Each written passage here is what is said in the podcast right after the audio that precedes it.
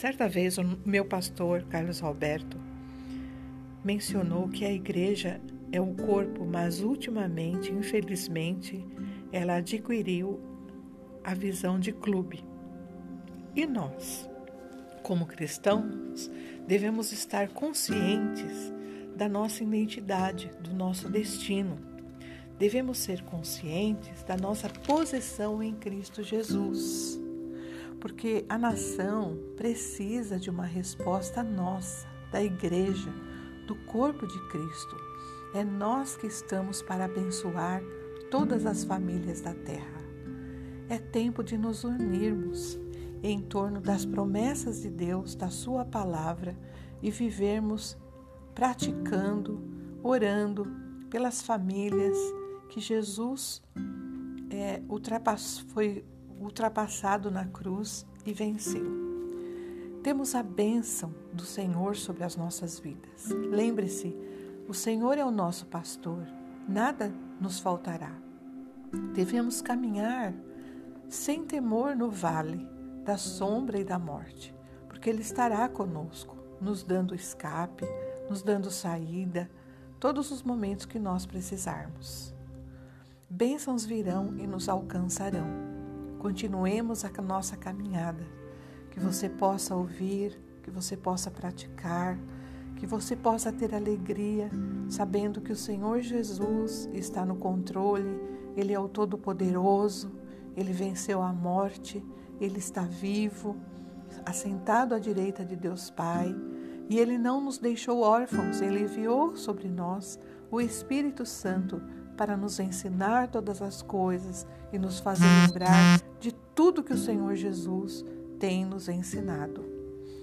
Que o Senhor abra os celeiros do céu sobre a sua vida, em nome do Senhor Jesus e que mesmo no meio dessa pandemia, dessas dificuldades que nós estamos atravessando, você possa continuar crendo que nada te faltará, que o Senhor estará com você e que o mais importante é que a vida não se resume nesta terra. É você saber que em Cristo Jesus há vida eterna garantida no céu. Ele nos prometeu, ele voltará e ele cumprirá todas as promessas.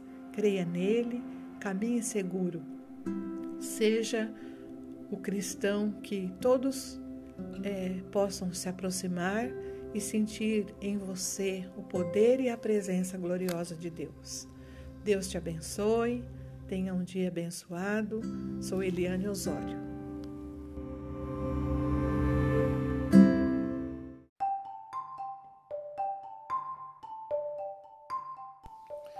Você já pensou em o quanto Deus ama você? Já imaginou alguém que pensou em você antes mesmo de fundar o mundo? Antes de criar todas as coisas? Ele já tinha você em mente e no coração dele? E ele sabia que a escolha humana o havia, nos havia separado dele. Só havia uma maneira de nós sermos salvos e resgatados é se Ele viesse nos salvar pessoalmente. Se Ele se tornasse humano como nós, porém não se, se curvar ao pecado e à desobediência.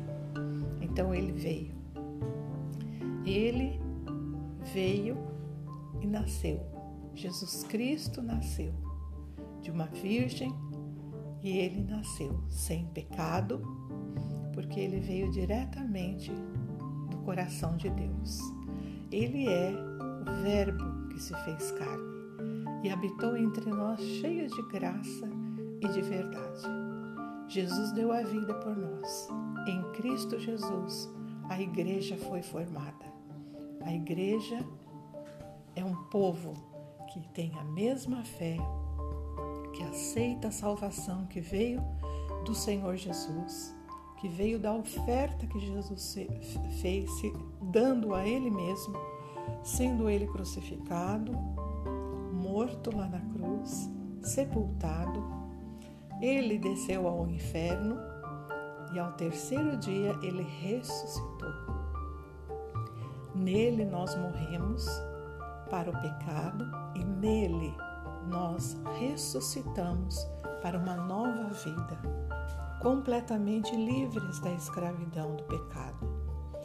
E nós agora somos a igreja que prevalece na terra. Jesus ressuscitou e subiu ao céu. Está sentado à direita de Deus Pai. Mas esta glória ele repartiu com a sua igreja. E nós vamos dar continuidade a esta verdade até que todos sejam, sejam resgatados. Tem alguém na sua casa que precisa desse resgate? Será que tem alguém que você conhece que precisa aceitar esta salvação em Cristo Jesus, nascer de novo e começar uma vida nova nele? Veja, lembra-se lá de, Lucas 23, quando aquele ladrão na cruz disse para ele: Nós estamos aqui porque merecemos, mas o Senhor nunca pecou. O Senhor não fez nenhum mal. Lembra-te de mim quando estiveres no teu paraíso. E Jesus falou: Na verdade te digo que ainda hoje estarás comigo no meu paraíso. Olha que legal. Jesus está sempre pronto a responder com amor, bondade e misericórdia porque Ele pagou o preço do nosso resgate. Deus te abençoe, que você possa ter uma experiência real com Ele. Meu nome é Eliane Osório. Um abraço.